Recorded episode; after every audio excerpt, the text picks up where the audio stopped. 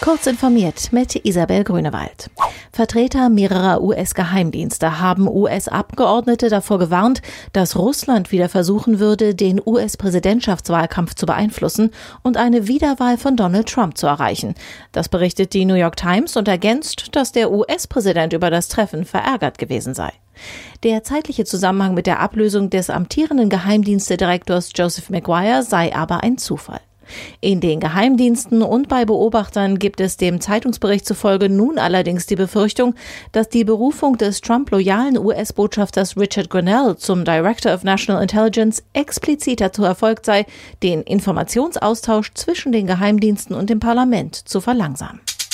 Apples stark von China abhängige Lieferkette scheint langsam wieder in die Gänge zu kommen. Der wichtigste Auftragsfertiger des iPhone-Konzerns Foxconn kündigte an, man sei behutsam dabei, die Produktion in seinen wichtigsten Fabriken in China, die aufgrund der Coronavirus-Epidemie geschlossen waren, wieder anzufahren.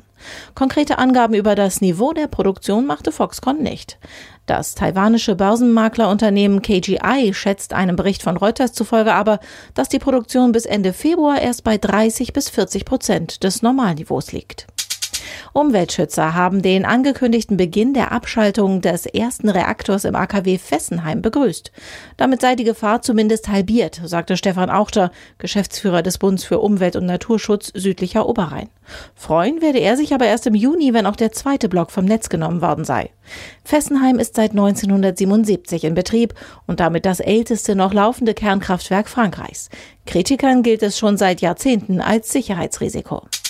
Am Montag startet der diesjährige Jugendwettbewerb Informatik in die erste von drei Runden. Der Wettbewerb richtet sich an Schülerinnen und Schüler, die wenig oder noch keine Erfahrung im Programmieren haben.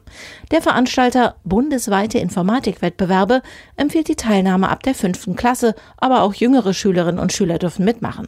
Für einen ersten Eindruck von Art und Umfang der Wettbewerbsaufgaben gibt es auf der Website des Veranstalters Beispielaufgaben und Trainingsmaterial.